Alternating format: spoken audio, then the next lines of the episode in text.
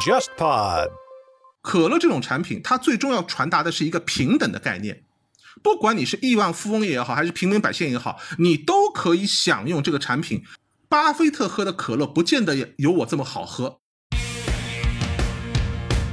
欢迎收听备忘录。你好，我是 Bessy 李倩玲。从二零幺七年往前的二十七年时间里，我一直服务于全球最大的广告集团 WPP，曾经担任 WPP 集团中国区的 CEO。我目前的身份是名投资者，运营着一家由我自己创立的早期战略风险投资 Within Link 贝西投资协作体。在全新升级的备忘录中，我们关注广告营销行业的前世与今生，关注科技如何助力商业。二零二零年备忘录，期待您关注播客备忘录和微信公众号备忘录加，和我一起进入每一个正在发生的商业现场。大家好，我是栋哥。今天的节目呢，还是由我和 Bessy 一起来主持。Bessy 你好，哎，栋哥好，各位听众大家好。啊，今天呢，我们还请到了另一位我们的好朋友，就是上海纽曼律师事务所的方振宇律师。方律师你好，哎，董哥好，Bessy 好，大家晚上好。呃，相信很多朋友啊都关注到之前这个美国的黑人男子。乔治·弗洛伊德在美国被遭到警察的这个暴力执法，然后死亡的这个消息，这个消息啊，就是之后引发了呃线上线下很多人的关注和情绪。其实我们今天的这个话题呢，其实也跟这一事件有一定的关系。我们知道，这个前不久，呃，可口可乐啊、联合利华这些知名品牌，他们宣布停止在这个全球社交媒体发布广告，为期呢为三十天。其中呢，可口可乐他们给出的理由就是，他们觉得这个世界。容不下种族歧视，社交媒体上也不应该存在。首先，我想请问一下两位啊，两位听到这个消息之后，第一反应是什么？你们觉得吃惊吗？呃，我听到这个消息，第一反应呢，觉得有一点小意外，因为毕竟是两大巨头，都是几千亿美元市值的这种大企业，居然会出现这样一个。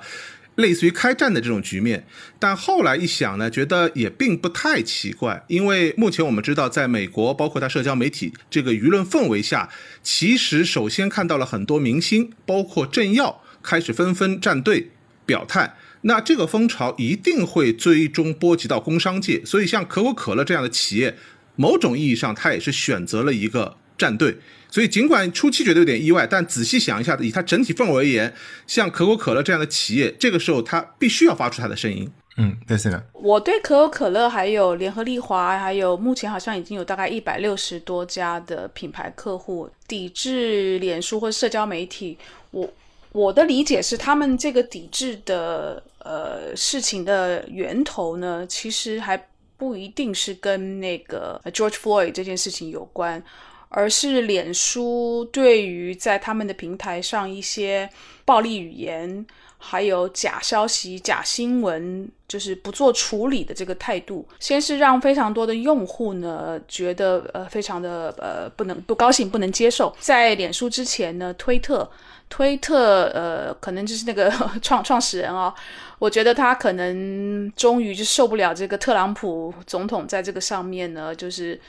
我我觉得就是随便他爱讲什么就讲什么，有有有一些是没有经过证实，也也不就是说不切实际的一些的语言或新闻，他也他也在这个推特上面就是随便乱乱乱开炮。所以呢，推特那个时候就决定要先从特朗普总统开始，所有未经证实的呃言论的发表，他们就会在旁边加注一个小的标签，就是让所有其他的。看这个内容的用户知道，这则新闻或是这则内容呢是并没有经过证实的。那所以推特做了这个动作之后呢，大家就望向脸书，就认为脸书是一个比推特更大的呃全球的平台。那脸书是不是应该也要这样做？那脸书就到一直到现在就一直迟迟的不做出任何的表态。那所以第一个让很多的用户很很不高兴，然后就开始讨伐嘛。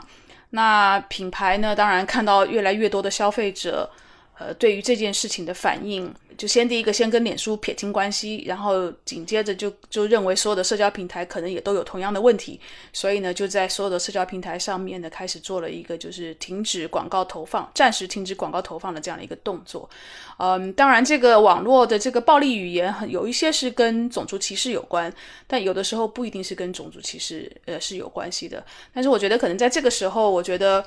尤尤其是广大的消费者对于这件事情有一个非常鲜明的态度，品牌在这个时候肯定是站在消费者的这一边。我我觉得这次会跟的这这几个品牌呢，或者是说接下来可能会还会有其他的品牌的跟。我觉得他们很多时候，当然商业考量是一个，但另外一个也很重要的就是，我觉得它是一种害怕吧。一种害怕消费者会怎么看他，如果他今天不站出来表态的话，可能现在因为这个 阴谋论比较盛行啊，就是我看到有一个媒体，他有做了一个这个问卷调查，让这个观众去投票，其中有一个选项，他的 选择的人是最多，这个选项就是，呃，很多人都觉得这个这些品牌暂停投放社交媒体广告的行为，它其实本身就是一种广告，可 能说起来有点绕嘴啊，就是两位觉得这种可能性大吗？我觉得这个观点至少有一定的道理，因为我们注意到这些国际大品牌，像可口可乐，它是留有余地的。他说的是暂停一个月，那我们可以想象一下，像可口可乐这样的公司，哪怕它停止一个月的广告，不会有人因此不知道可口可乐，也不会有人因此觉得可口可乐品牌会下降的。对于他来说，他不缺这些东西。但是他在这一个月内暂停投放的话，不仅仅说它是节省了广告费，更重要的是它本身也是一种广告宣传，就是告诉所有的消费者，我可口可乐公司我是主张平等的，我是反对种族歧视的，我是站在正义的这一边的。这个本身也是一个广告效应，甚至很可能要比你连续一个月在社交媒体上投放广告起到更大的一个效果。所以，我们说。最值得玩味的就是暂停一个月，我相信这个也是这些国际巨头事先计算过的。当然，他对外的说法可能是我一个月我是给脸书他们一个修改错误的机会。如果他们进行了一些相应的修正以后，那我仍然会继续投放。那这个对外我觉得会有这样一个说法，但对内我相信这个时间一定是计算过的。就如果说这一个月不投放，到底对品牌能够带来提升的效果，还是有负面效果？而且。如果一个月过后，真的脸书公司做出了一些改变，而这些改变又能从公众那里获得掌声的话，掌声中很大一部分会最终被归于可口可乐。联合利华这些公司，其实我对于这个你刚刚讲的这个媒体的调查的结果，我也不是很惊讶，因为其实大概在过去的这十年、二十年里面呢，你会经常看到一些不同的调查，去就是研究，去问消费者，就说：“哎，你们你们对广告或者品牌的信任？”其实越来越多的消费者其实对于广告这件事情存在的越来越越多的不信任感。那所以我觉得这一次的这个这么多的品牌做出这个抵制的动作呢，是不是是不是打广告？我我倒不知道。但是如果他们认为这个刚好是一个是一个反向操作，打了一个反向的广告的机会的话，第一个消费者是不是买单？是不是领情？我我我觉得这是一个很大的问号。那第二个呢？我觉得有一件事情是是值得，就是说是值得鼓励的。什么事情呢？就是。对于这些嗯平台啊，尤其是它的绝大部分的收入来源是靠广告主的这个广告费用，呃来维生的这些大的平台，广告主手上的这个广告投放是一个非常非常有力的武器。所以广告主现在越来越多的品牌在谈他们的社会责任啊，企业的这个呃这个这个公益呀等等的。那很多时候这些品牌，你手上很重要的一个武器就是这个广告费。所以呢，这一次我觉得，我觉得这么多的广告主用他们这个手上的这一把这一把利刃啊，呃，来来去对这些大的平台造成一些压力。那当然，我觉得这个是他们用对了他的武器。只是我个人对于这个时间点，我觉得是很很很耐人寻味的，因为脸书。对于这些假新闻、假消息或者是暴力语言，不做任何的表态，或是不做任何的处理，这这不是今天的事情。这其实脸书从。一开始这是扎克伯他自己本人的这个信念吧，他认为我今天就是做一个平台，所有的人都在这个上面有言论自由，所以他不认为他他必须做到这个呃 censor 的这个这个角色。他从一开始就没有要对这些假新闻、假内容、假消息或者是暴力语言做出任何的裁决或者是处理。所以其实品牌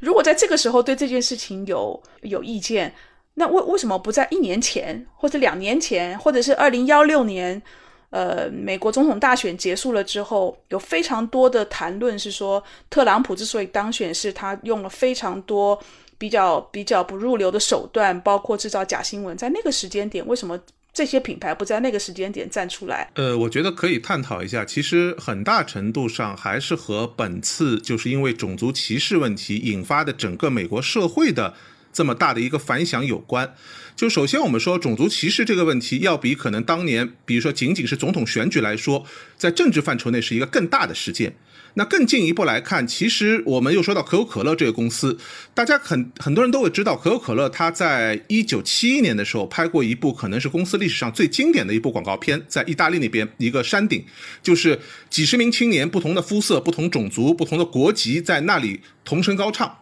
就是在当时的背景下，冷战的格局下，包括越南战争还在打的情况下，可口可乐推出这么一个，就是它是呼吁整个世界要平等的对待不同的种族、不同的国家，而且最后那些人的广告广告语就是为世界购买一杯可口可乐。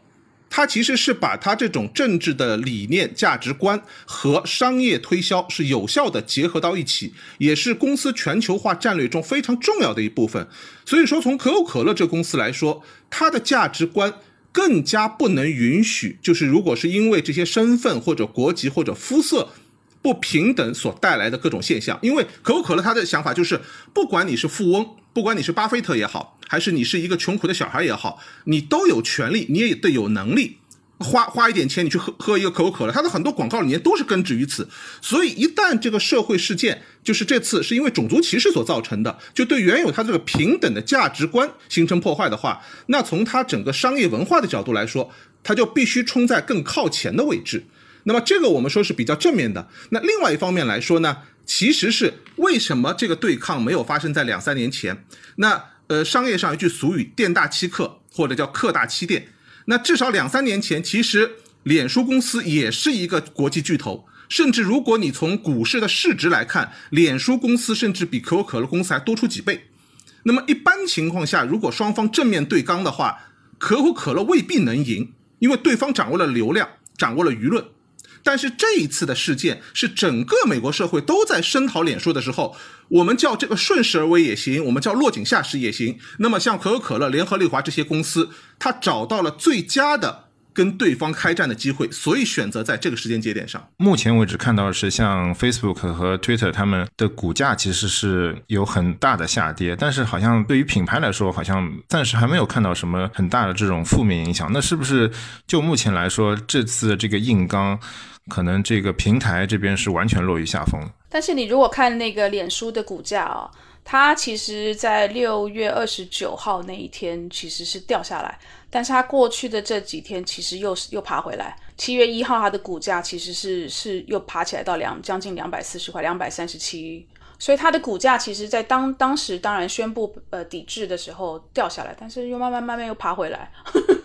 从整个经济界的角度来说，就是并不认为这样的一次，就是我们把它称为叫做一个对抗行为，会给双方带来非常明显的损失。无论是社交媒体这一方，还是说传统的国际品牌这一方，就是尽管现在我们会用一些词硬刚啊或者开战这些词，但是我相信这些国际巨头之间还是会保持一定程度的默契的。他们未来还是会进行长期的合作的。对于社交媒体来说，像可口可乐、联合利华仍然是最重要的广告主，他们仍然是最重要的资金来源之一。而反过来说，以目前媒体和广告界的发展趋势来看，国际品牌未来的投广告的重点方向也一定在社交媒体上。他不可能说我在你 Facebook 上不投了，我回过头又去投电视台，或者我又去投报纸杂志，这个潮流已经不可能再回到过去了。这次这件事情呢，其实让我想起来两的大概三年前吧，YouTube 油管也发生过一次类似的这个抵制的这种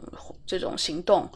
哦，也是广告主发起的，当时大概有三百多家的广告主吧。这件事情的导火线呢，是在 YouTube 上有非常多那种恋童恋童癖的人，在 YouTube 上很多就是有很多很可爱的小朋友的跟小朋友有关的视频啊，他们就在那个视频下面会做一些非常不入流、非常不雅的评论。当然，用户就会就会抗议这件事情，希望呃 YouTube 呢能够能够去就是说屏蔽掉这些很不雅的，或者是说要对这些用户呢，呃，要要留意一下。但 YouTube 一直就不做不做出这个这样的一个处理的方式，所以就让很多的品牌其实。是是很很不高兴的，所以当时呢，就有非常多的品牌主呢，就加也是一样，跟现在这个一模一样，加入了这个抵制 YouTube 的行动。那这个抵制呢，其实前前后后大概持续了半年。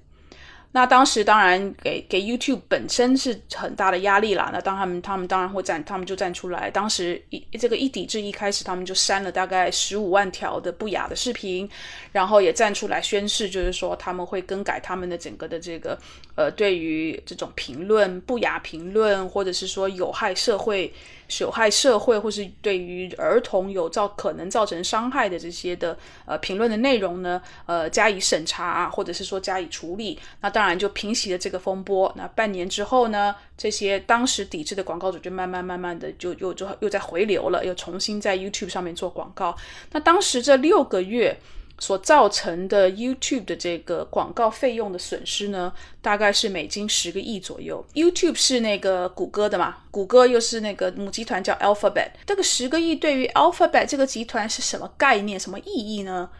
它这个十个亿大概占它整个 Alphabet 这个大的集团的总收入大概零点九个 percent，就百分之一都不到。所以当时这件这个事情抵制的这件事情出来的时候。呃，只有 YouTube 的管理层在处理，你也没有看到，比如说姐妹公司的谷歌，也没有看到 Alphabet 的管理层站出来，完全没有，就是 YouTube 在做。那当然，这次呢，因为是呃脸书，可能对脸书是比较痛啦，因为这次目前看起来呢，造成的这个广告费用的损失可能会占脸书，如果以它去年的整年的收入来看的话，大概占到百分之十。哇哦！备忘录上线一周年了耶！在过去一年的时间里，我们更新了二十五期的音频节目，请来了不少好朋友一起来分享他们的商业观察。希望正在收听节目的你也能够从我们的对话里面有所收获。感谢你这一年对我们的支持。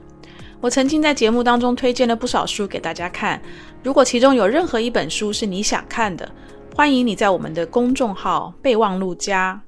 加就是符号的那个加减的加。所以欢迎您在我们的公众号备忘录加留言给我，前十名留言的小伙伴将收到那本被你点名的书哦，期待你的参与。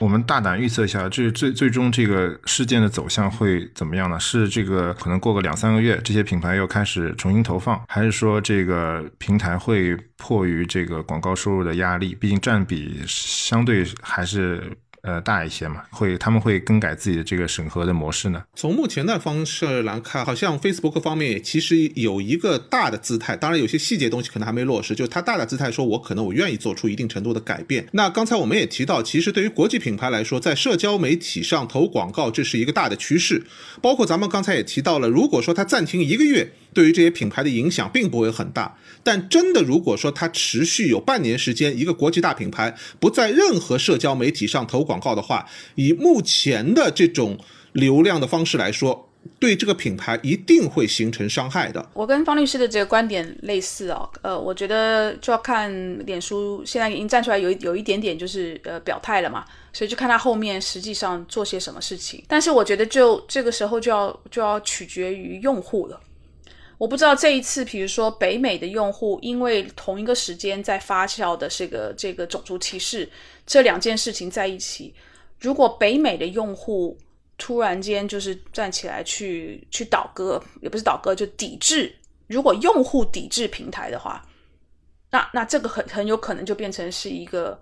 可能品牌也没有想到的插曲吧。这次的这个事件等于是说，就是这些社交媒体觉得他们想维护这个社交媒体的这个一个开放性，就是他们不想去对这些评价去做一些呃，sensor 做一些这个筛选，然后引起了这些品牌的不满。所以说，在这件事情上，可能。用户的利益和品牌的利益可能它是有所这个冲突的。平台啊，我们一般都说这个通过这个内容的生产，然后吸引流量，然后这个广告主为这些流量买单，然后这个就是所谓的这个羊毛出在猪身上，然后狗买单，这个互联网经济的思维。对于平台来说，这个金主爸爸和这个用户。他们两个到底哪个更重要呢？这是不是有一个天平可以可以把它给撑出来？先去看脸书或是绝大部分社交媒体的收入结构。以脸书来讲的话，它绝大部分的收入来源是靠广告。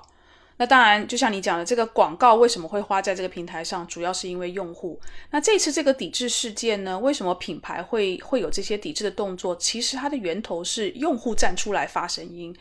非常多的脸书的用户其实是对于脸书有非常就是越来越越多的不满。用户开始说我我要删呃删掉我脸书的账号了，因为我不认同。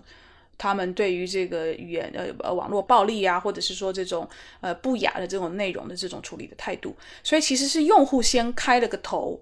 然后呢就发酵的越来越大。那品牌看情形不对，觉得我们我们其实也得要站在用户这一边，毕竟消费者是买我产品的嘛，所以。品牌就站出来，也也开始表态加入这个抵制。那他们的抵制的呃比较具体的行为，就是我我取消我的广告费。在广告主和用户之间，假如是存在着一些冲突的话，首先要考虑的其实是用户，因为尽管钱在广告主手里，但是广告主的他的想法最后还是要从用户那里赚钱，所以这笔钱最终我们说羊毛出在谁身上？羊毛是出在用户身上的，所以他必须要考虑到用户的核心诉求。如果大规模的用户抵制的话，首先是品牌做出反应，然后是媒体平台必须做出反应。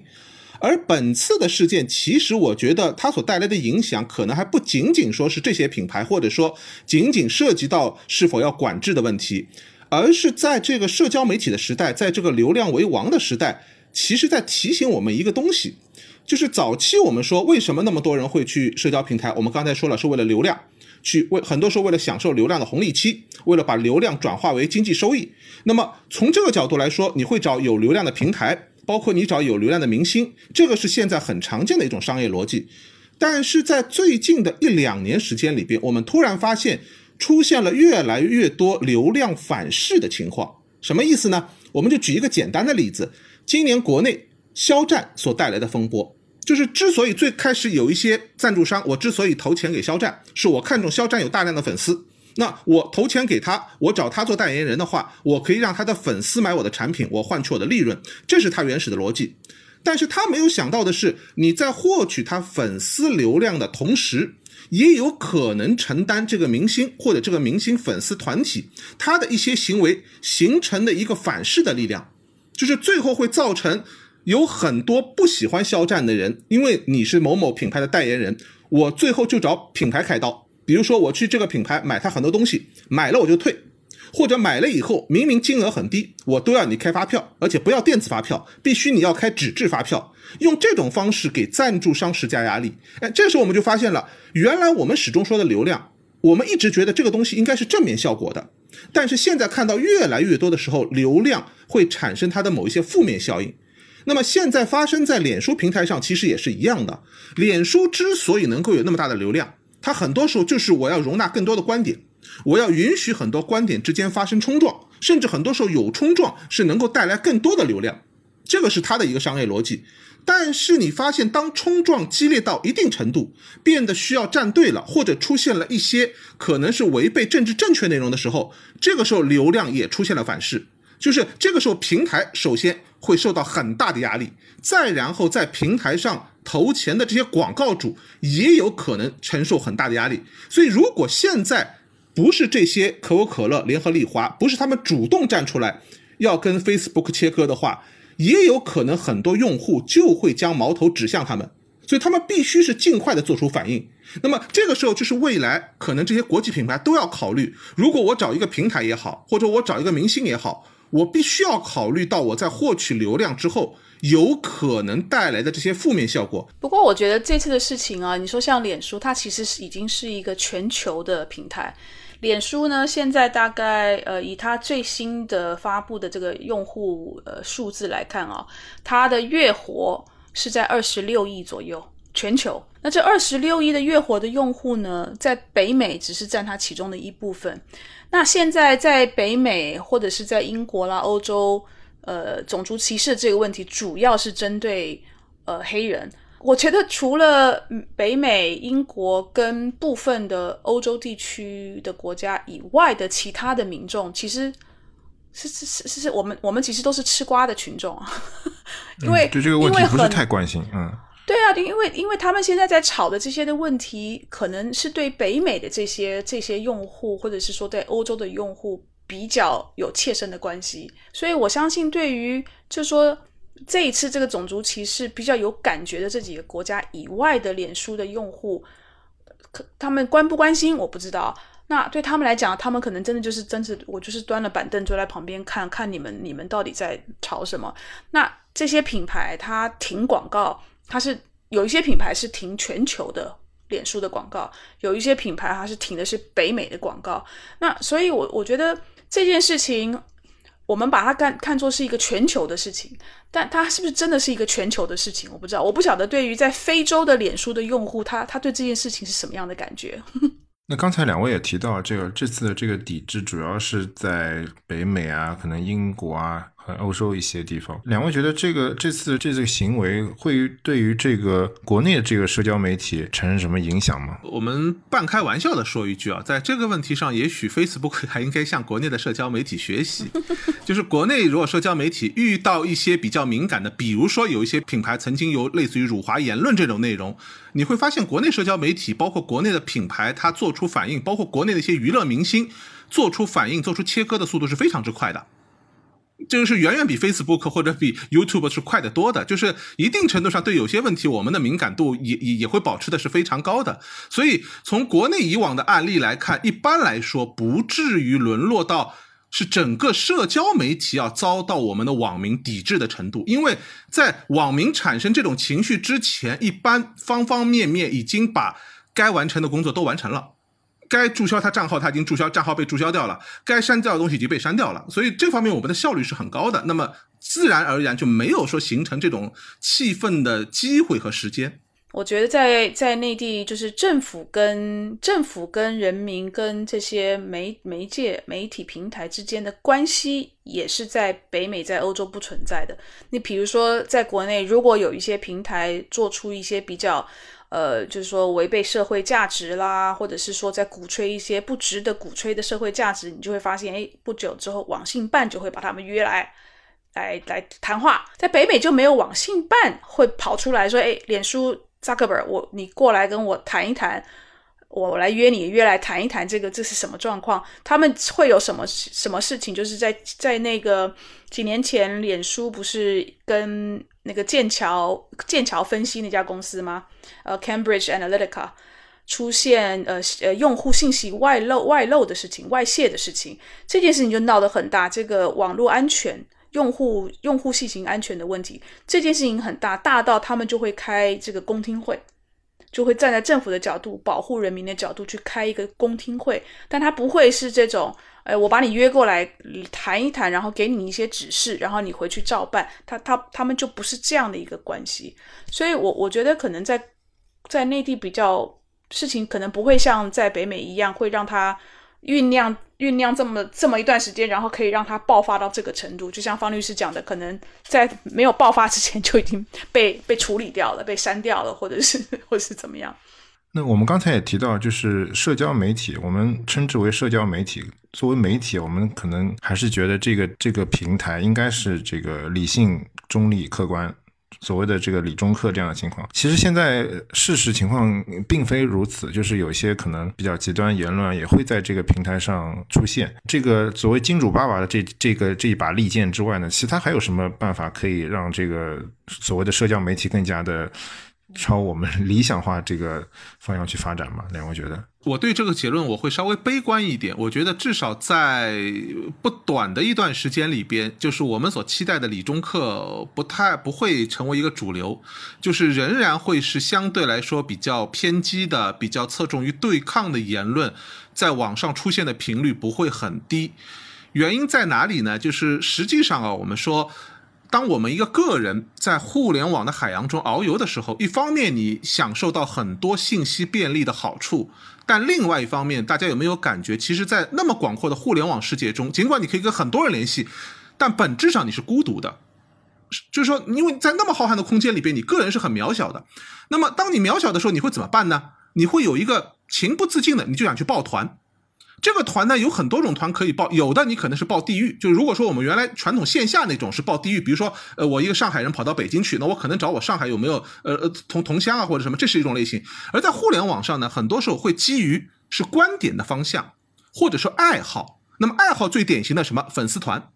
那我们现在注意的，刚才提到流量明星，现在流量明星的粉丝团的战斗力是非常非常强的。你看他们去超话打榜的能力，你看他们在他的偶像遭遇攻击的时候，他去那种反击的那种速度和所谓的专业性是非常强的。这个在没有互联网、没有社交媒体之前，我们是无法想象的。但是现在就形成了这股力量，而且这股力量在整个社交媒体的领域内，它的。力量可能是越来越大，它的作用也是越来越大的。而且客观上，我们要承认一点什么呢？客观上，从商业的角度来说，甚至这种有强悍战斗力的粉丝群体，是各个商家都喜欢的。社交媒体也喜欢他们，为什么？因为他们可以带来大量的流量，包括像新浪微博那个超话也好，热搜也好，其实都是一个很重要的流量来源。而对于金主爸爸来说呢，他我们刚才提到，他也很看重。流量能够转化为最终对于商品的购买，转化为他的利润，所以各方面都喜欢。再加上我们说，如果说有一些从媒体的角度来说，同样一个事件，你也可以发发一个很客观的、很理性的这么一篇文章。我我有时候我会写这样的文章，但是你这样的文章流量一定不会太高。你什么样的文章流量高？选边站。在某一个方向，比如说左和右或者前和后，在某一个方向上，你更极端的，往往能够获得更多人支持的，能够获得更多的流量，包括给作者带来更多的收入。那这是一个整体氛围。所以我觉得，在未来很长一段时间里边，社交媒体这种选边站、这种站队、这种抱团的现象会愈演愈烈。什么时候能改变？真的是整个社交媒体、整个互联网环境都为此付出一定的代价以后。大家慢慢的会有一个清楚的、冷静的认识，所以你说仅仅靠广告主、仅仅靠资本的力量，想完全把这个互联网的环境变成我们期望的样子，我觉得会稍微有点理想化。其实为什么脸书的那个创始人 Zuckerberg 他一直都没有站出来，来去有一个非常明确的决定啊？这其实对他来讲是可能是一个蛮痛苦的事情，因为呢，他在创立脸书之初，他就讲的非常的明白，他他认为脸书就是一个非常开放，应该是一个非常开放的平台，所有的人都可以到这个平台上来去讲你想讲的话，所以他不认为他不认为他有任何的资格，即使他已经有二十几亿的用户。但他不认为他或者是他的平台有任何的资格对任何人讲的话进行编辑、删除或者是审查的角色跟权利。这个是他在创立脸书之初他的一个非常重要的一个核心思想。所以，如果他今天站出来说好，我们要针对一些。呃，不雅的或者是比较暴力的语言，然后或者是对青少年，尤其是儿童造成可能会造成伤害的内容，要开始进行某一种程度的审查、呃编辑，或是甚至是删改，这个其实是违反他的当时非常重要的一个核心思想，所以对他来讲是非常非常痛苦的一件事情。那我们反过来讲，这个这个网络的这个世界。嗯，我们当然是希望大家都是非常友好、和善的一个，就是呃你好我好大家都好的这样的一个一个局面。但是我觉得互联网出现了之后，尤其是社交媒体出现了之后，其实让非常多的用户，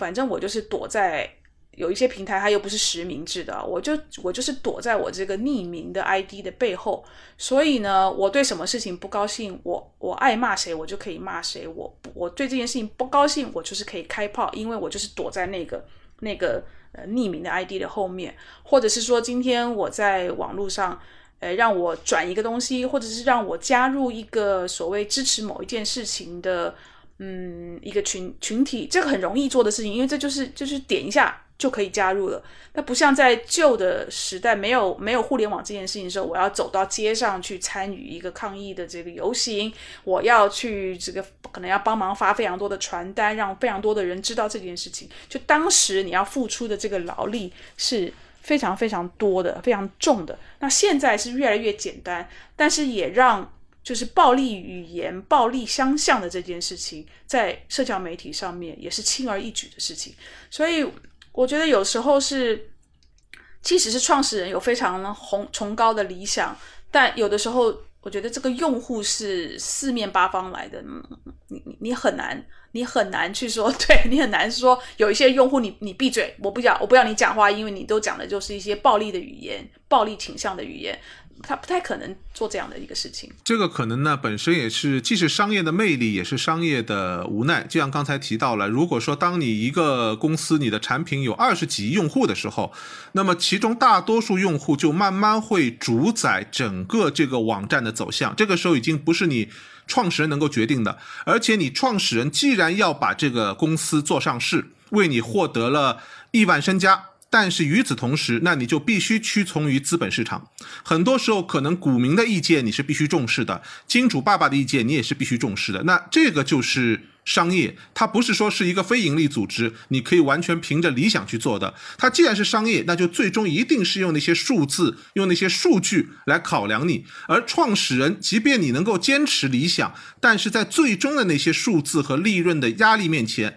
大多数情况下，我们看到的都是。创始人不得不屈服，或者说做出一定程度的改变。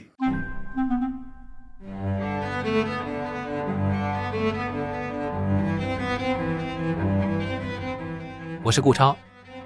音乐被归为精神食粮，其实没有它也不会影响你的生存，但大多数的人都离不开音乐。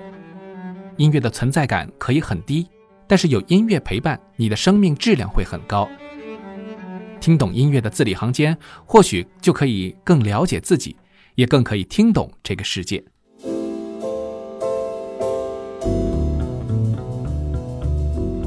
弱水三千，天方乐坛只取古典、爵士、世界音乐这些小众的几瓢。这些音乐在这个年代很不起眼，但对于我来说是丰富到一生也弹不完的。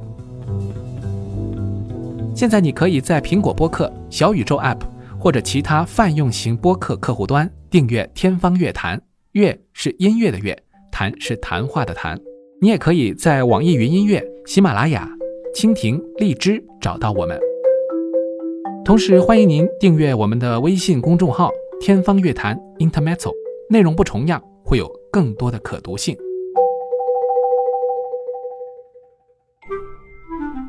还有一个问题，我也我也蛮感兴趣，就是说，刚才两位也提到，可能对于可口可乐啊、联合利华这样的知名品牌来说，他们停个一个月，这个不发广告，其实对他们没有影响。那我我其实一直很好奇啊，像他们这样这样这个量级的这个品牌，他们做广告，它的目的是什么呢？就是比如说有些二三线品牌的这个手机，它出了新品，它一定要打广告，否则用户根本不知道它的存在。那像他们这样级别的这个公司，他们打打广告，它主要是为了什么呢？如果这一个月对他们没有影响，那是不是就可以继续下去呢？我我觉得很多像像可乐啦、联合利华这种已经是几乎就是百年老店的品牌啊，你说它你说它半年不打广告，大家还是知道可口可乐，但是它为什么持续的必须要，尤其是越越越新的平台，它就一定要在。就是先发的，能够到这些平台上去，去一定要能够在这平台上做做广告，或者是说，呃，管理他的一个公众号等等的。其实他们是在维系那个在消费者心目当中的那个我们叫 relevance，就是相关相关性、相关度。就你在这个品牌是不是还是与时并进的一个品牌？你今天有没有在比如说？年轻的消费族群在在北美都是用 Snapchat 啦、Instagram，你有没有在这个上面去做广告？而且他们很多时候在那些社交媒体上做的广告，又跟我们可能一般所讲的广告又不太一样。所以呢，我觉得这个是那种它是在维系一个在消费者心目当中的一个品牌资产以及品牌的相关度。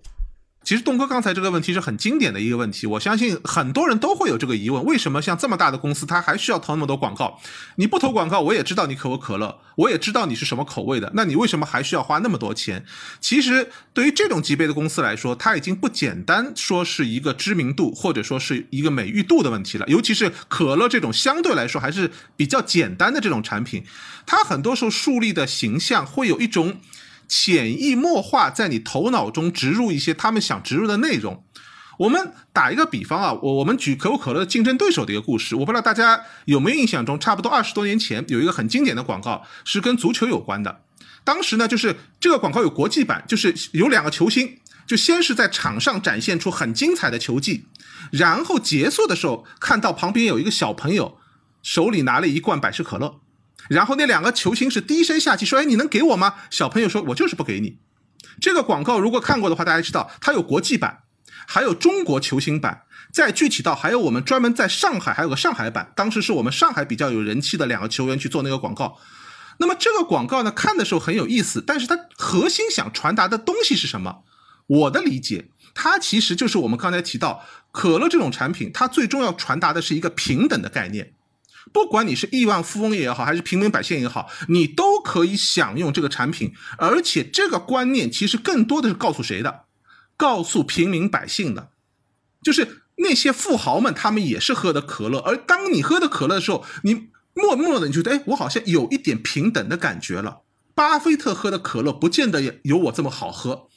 包括刚才我说那个球星的广告也是一样的。哎，当我手里有一罐可乐的时候，那些球员都会放低身段。哎，来向我要求，反而让我产生了优越感。其实他这种产品打的就是说，哎，通过这种平等的这种理念植入，让你觉得什么呢？哎，当我喝了可乐以后，好像我跟别人的这种差距就缩小了，好像我我跟成功人士的距离就没有那么远了。所以大家看，其实很多时候像可口可乐或者百事可乐，它这种公司如果他找明星的话，他的明星往往不是高高在上的形象。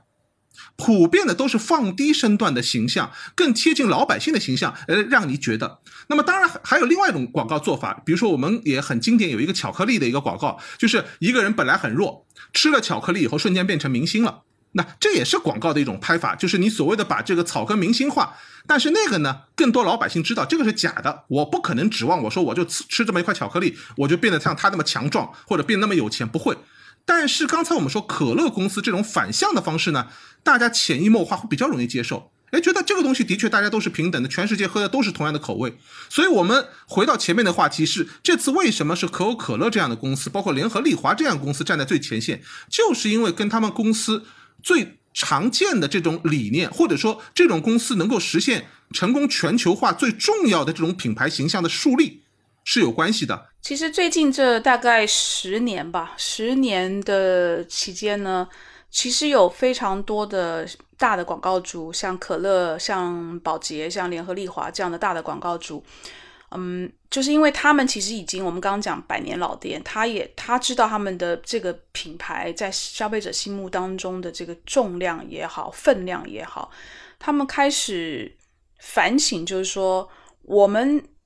我们每一年花这么多的钱在在做各种形式的广告，我们有没有可能把我们在这跟广这种广告上面的这个花费，跟某一些社会的议题，或是社会发展当中，比如说少数人群，或者是哪一些的社会的问题做一个结合？我们可以得到，就是用我们的这个广告的花费来把某一件事情凸显出来。提醒这个社会要关注这一群人，或是要关注那个议题。所以，比如说像我就记得宝洁在几年前吧，他们现在这个全球品牌观，他认为像他们这样重量级的广告主是有应该要有一个责责社会责任，就是说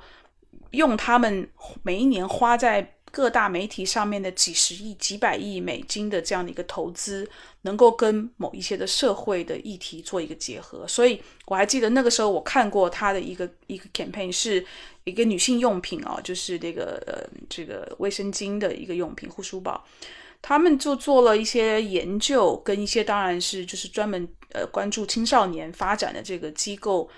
的这合作的研究，就发现。女性在就是从转从年就小朋友转到青春期转入青春期的时候，很多的女性其实不知道为什么这个自信心就一落千丈，所以过了青春期之后的呃年轻女女孩呢，就就觉得哎自己。就是呃自己没有没有没有男生那么强壮啦啊，我我我跟男生是有差别的啦，或者是说啊女生就是应该要做女生这样的事情，就但是你如果去问比较小的女孩，比如说五岁啦七岁的小女孩，问她一些一些事，她她是没有这个性别区别的概念的，所以。宝洁那一那一年的那个这个卫生巾的产品，它的广告就与其他做一个哇谈这个卫生巾产品多好多好的广告，他就换了一个广告形式，他让这个做这个广告的女性导演呢，就找先找来了几个呃很小的小小朋友小女生，大概就是五岁啊七岁左右的，问他们说，呃，我你你怎么跑步，或者女孩子怎么跑步？